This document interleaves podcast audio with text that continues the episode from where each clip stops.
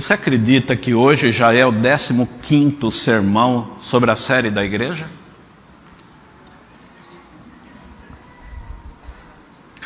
O que, que tem acontecido? Desde janeiro, desde janeiro, eu venho pregando aos sábados sobre a série A Igreja. E hoje já estamos no 15. Em dezembro haverá o último, o 16 sermão. Quarta-feira passada, aqui na igreja, eu estava sentado ali ouvindo o pastor Luiz pregar. Lembra? E o pastor Luiz, ele começou o sermão de quarta-feira falando alguma coisa de perguntas e tal, e aquilo me deu um gancho. E eu pensei, ah, eu vou pesquisar um negocinho disso de perguntas. E aí descobri uma série de coisas interessantes sobre perguntas. Que uma melhor maneira de responder uma pergunta é com outra pergunta. Nós estamos acostumados a fazer assim? Não. Existem perguntas abertas e perguntas fechadas. Aquela que proporciona apenas a resposta sim, não, é, talvez ou aquela que tem que fazer pensar e você responder. A verdade é que perguntas certas pedem respostas certas. Agora, se você faz uma pergunta errada, como é que você quer uma resposta certa? É confuso. Por isso, pensando em perguntas, eu cheguei a três. Por quê, por quê e para quê? Isso aqui é básico para qualquer professor de português ou qualquer pessoa que está acostumada a escrever um pouco. O porquê separado, o porquê juntinho e o para quê. O porquê juntinho do meio não é uma pergunta, é uma resposta. Que você está justificando porque eu quis desse jeito. Juntinho. O porquê separado é porque você desejou desta forma. É uma indagação. E o para quê? Para que talvez seja a pergunta mais instigante. Que é a igreja? Nesses 14 últimos sermões, você deve ter tido já uma noção. Mas eu me detive hoje, e vou fazer isso com você, perguntando: é a igreja um prédio? Mesmo que seja belo, bem localizado, confortável, com espaço para todos, é o prédio. Há quem diga que sim. Até Há quem acredite que só se encontra com Deus dentro deste ambiente.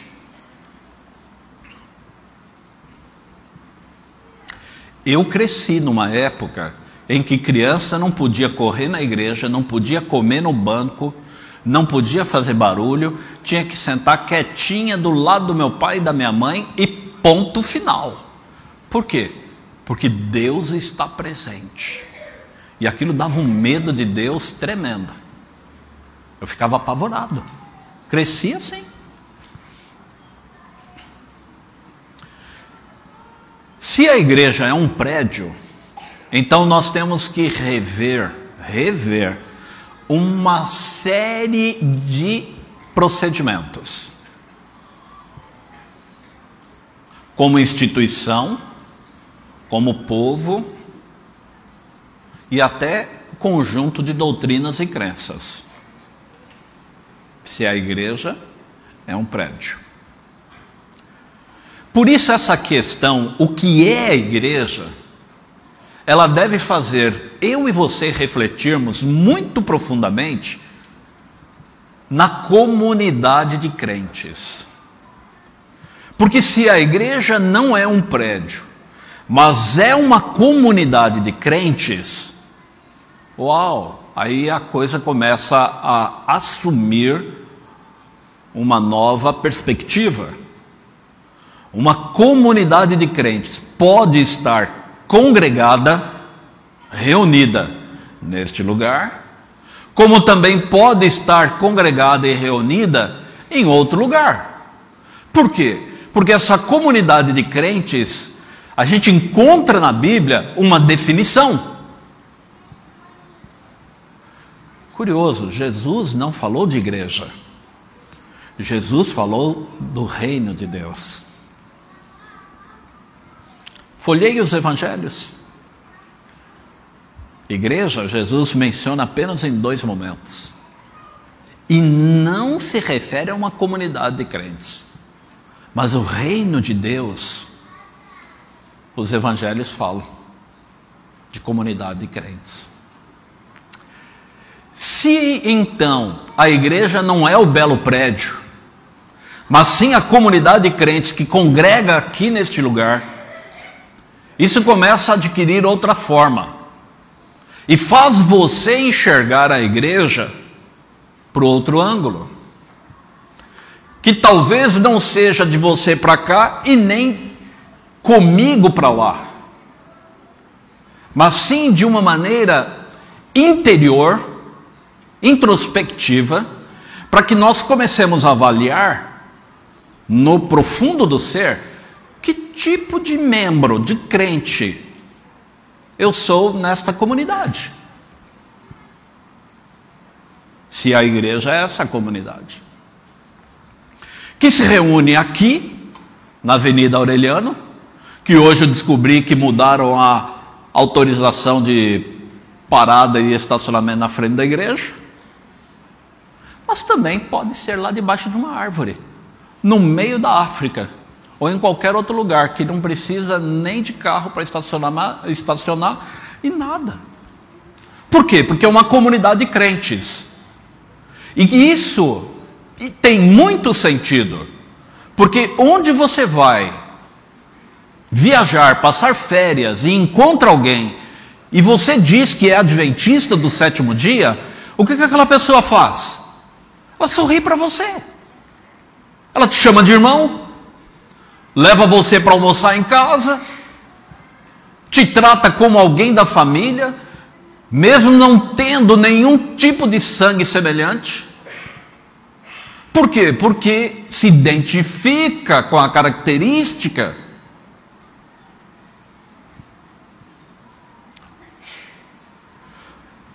Igreja, uma comunidade de crentes. Mas por que, que ela existe? Qual é a missão dela?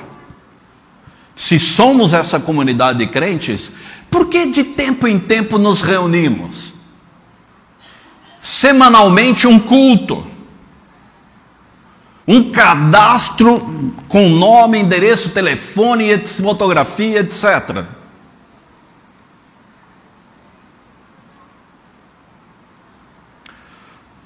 Vamos à Bíblia? Mateus capítulo 28.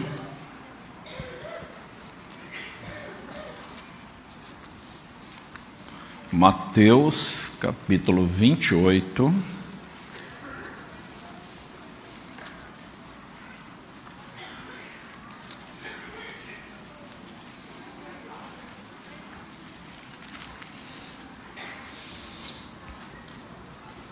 Dezesseis a vinte. Por que, que então a igreja existe? Qual é o plano de Deus com essa comunidade de crentes? Os onze discípulos foram para Galiléia. Interessante, né? Eram doze, mas um se enforcou, sobraram onze. Judas já não era mais nessa época. Foram para o monte que Jesus lhes indicara. Quando viram, o adoraram, mas alguns ainda duvidaram. E então Jesus aproximou-se deles e disse: Foi-me dada toda a autoridade nos céus e na terra. Portanto, vão e façam discípulos de todas as nações, batizando-os em nome do Pai e do Filho e do Espírito Santo, ensinando-os a obedecer a tudo o que eu lhes ordenei, e eu estarei sempre com vocês até o fim dos tempos. Quatro palavras nessa leitura importantes. A primeira, discípulos. Fazer discípulos. Segunda, batizar. Terceira, ensinar todas as coisas. E quarta, a obediência destas coisas aprendidas.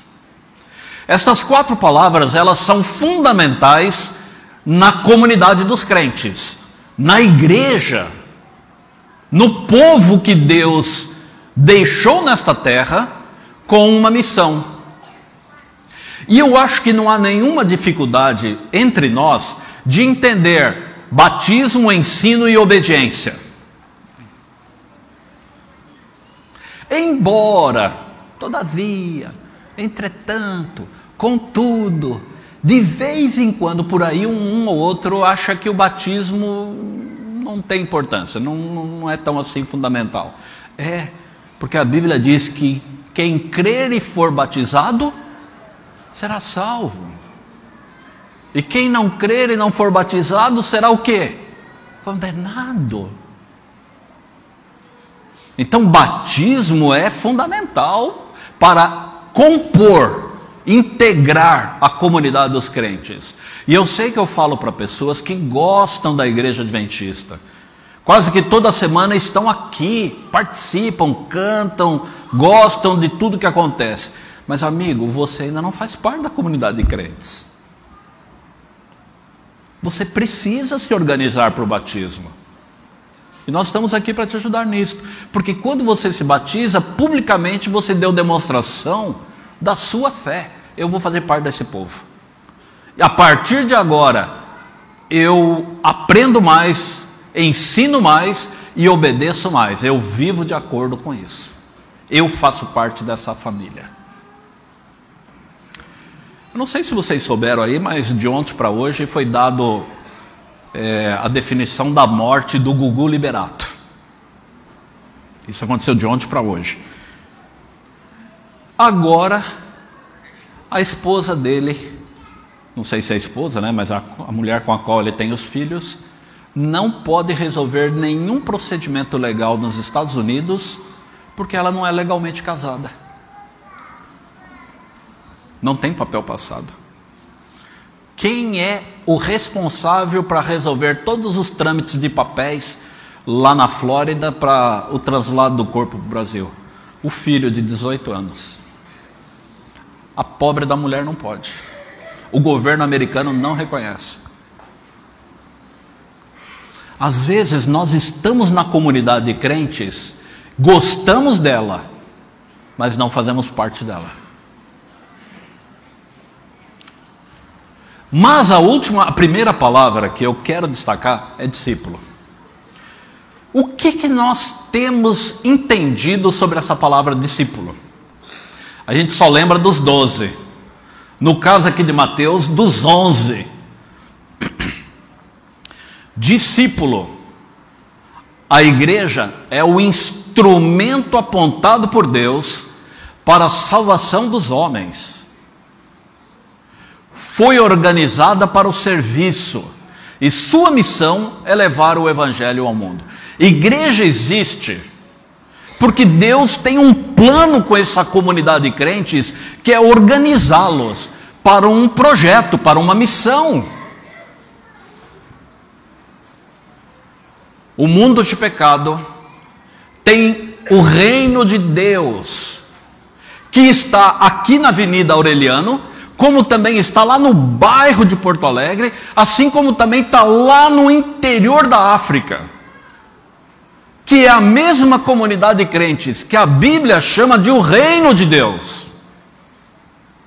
O reino de Deus é composto de homens e mulheres que aceitaram a Jesus, passaram pelo batismo e vivem agora a sua vida, têm a sua vida em harmonia com os ensinos e obedecem à palavra de Cristo.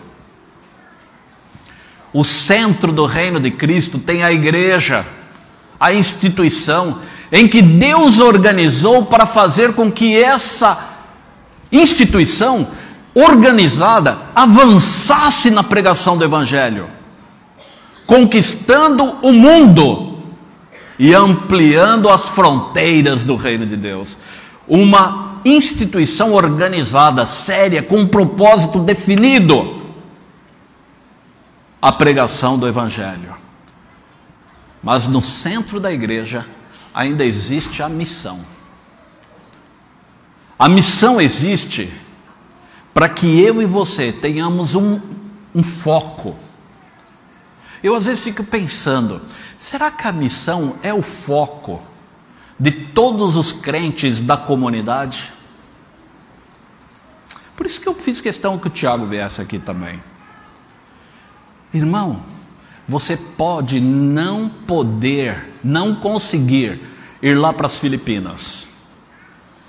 Mas Deus colocou você morando na rua que você mora, no prédio em que você mora, no andar em que você está para que você seja uma luz brilhando naquele lugar onde você está. Você entendeu?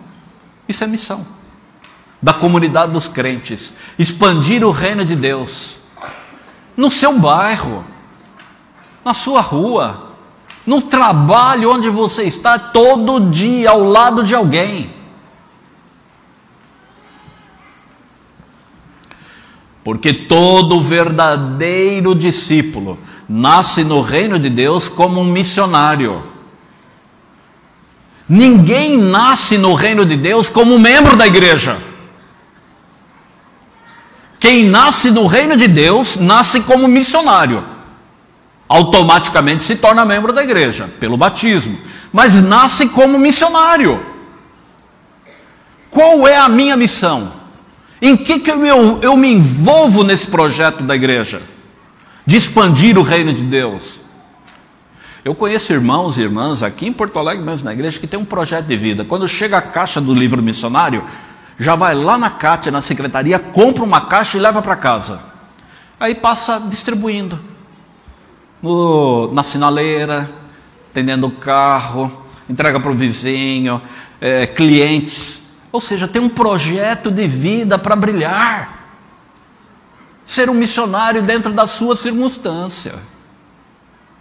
Eu e você temos que ter um projeto. Qual é o seu projeto de vida missionário? Em que que você se envolve no trabalho, na escola, na vizinhança? Por quê? Porque você nasceu no reino de Deus. E como discípulo, você agora é um missionário. Ou será que você é só membro da igreja?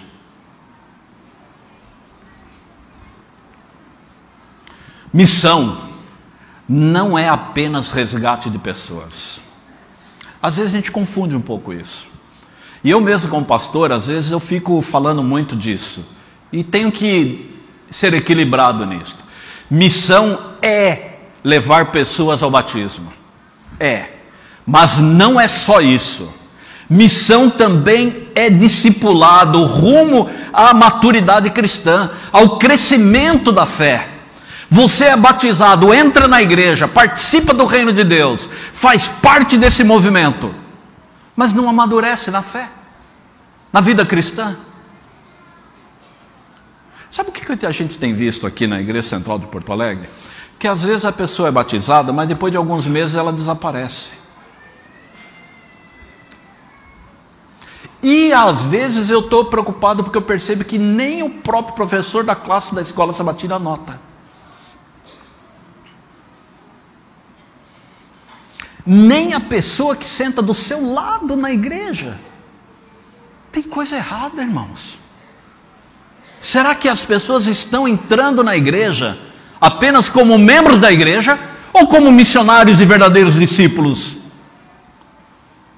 Eu e você temos que participar desta missão, de também fortalecer o meu irmão, de também envolver o meu irmão, de também ter amizade com aquele que eu não conheço, Eu noto aqui que cada um senta no seu lugar quase que carimbado. Quem senta do lado de cá, senta do lado de cá. Quem senta do lado de cá, senta do lado de cá. Quem senta lá no fundo, senta lá no fundo. Quem senta lá na galeria, senta na galeria. E você não conhece o restante da igreja. Às vezes eu participo de reuniões administrativas aqui da igreja, que a gente tem que ficar mostrando a foto da pessoa. Quem acha que não, não é da igreja. É porque você só senta onde você senta. Você que está desse lado, você não conhece quem está desse lado. Quem está desse lado não conhece quem está desse lado. Às vezes não sabe nem o nome. Lá em cima não sabe quem está aqui embaixo. Aqui embaixo não sabe quem veio lá em cima. Nós temos que trabalhar o discipulado, que é o crescimento, a maturidade da fé. Porque daqui a pouco crescemos, mas na verdade só inchamos. Qual é a diferença entre um discípulo e um membro? Essa é uma boa questão. Todo discípulo é um membro da igreja, mas nem todo membro da igreja é um discípulo. O membro, ele é ganhado para a igreja, mas o discípulo, ele se constrói, ele se faz ao longo do tempo. O membro entrega parte das suas finanças em dízimos e ofertas. O discípulo entrega toda a sua vida, não é só dízimo e oferta. O membro senta-se para adorar. O discípulo vive, anda por aí adorando. O membro busca na palavra de Deus promessas para a vida. O discípulo busca vida para receber as promessas da palavra. O membro vale porque soma. O discípulo vale porque multiplica. O membro aumenta a comunidade, o discípulo multiplica a comunidade. O membro antigo é um problema para a igreja, mas o discípulo antigo é um problema para o reino das trevas. A meta do membro é ir para o céu. Agora a meta do discípulo é ganhar almas para povoar o céu e ir junto. O membro é sócio. Agora o discípulo é servo. O membro espera a recompensa para dar. O discípulo é recompensado porque deu. O membro pede que outros orem por ele. O discípulo sempre está orando pelos outros. Isso faz você pensar um pouco? Discípulo é alguém muito mais comprometido com a causa do Evangelho, do reino de Deus, do que o membro da igreja.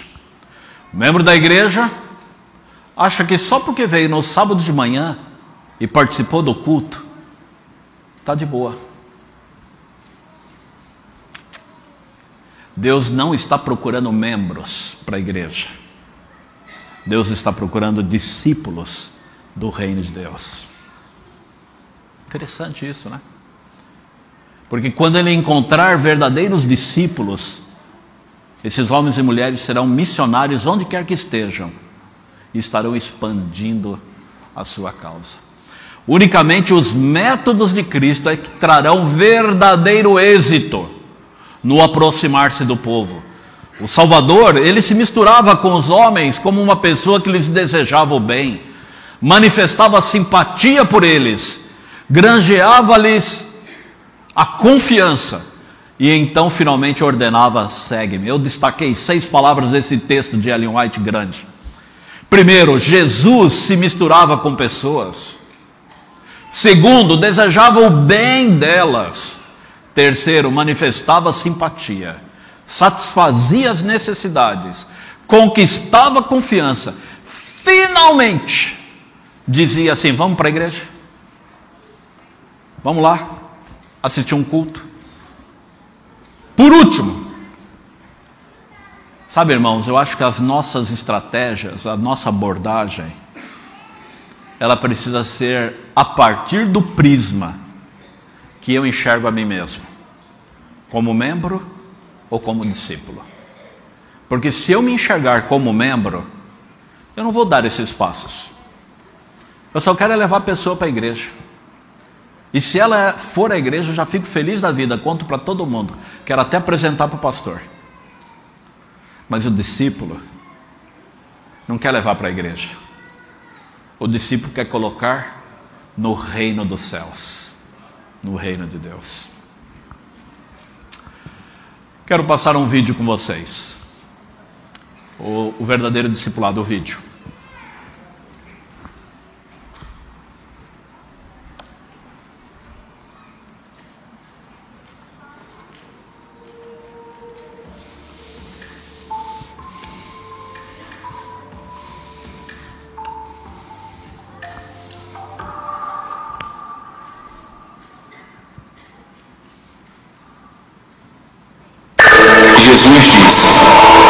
Ide e faça discípulos. E se ide, parecesse menos com isto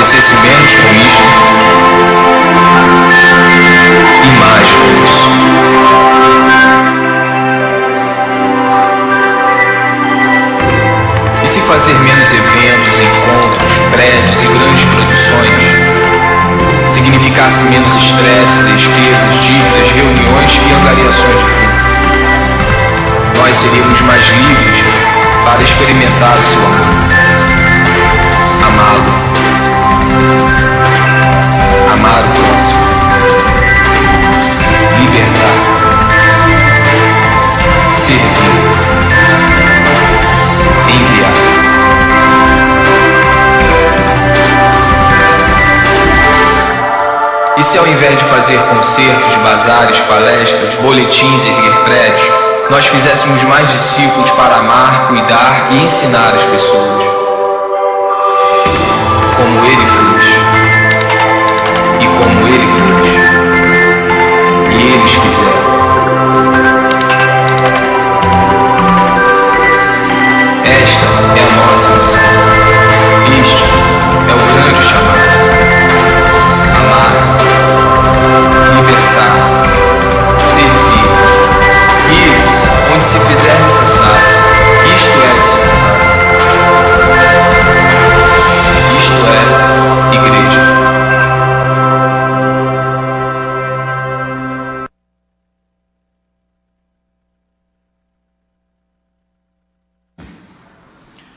Em que igreja seja uma comunidade de crentes.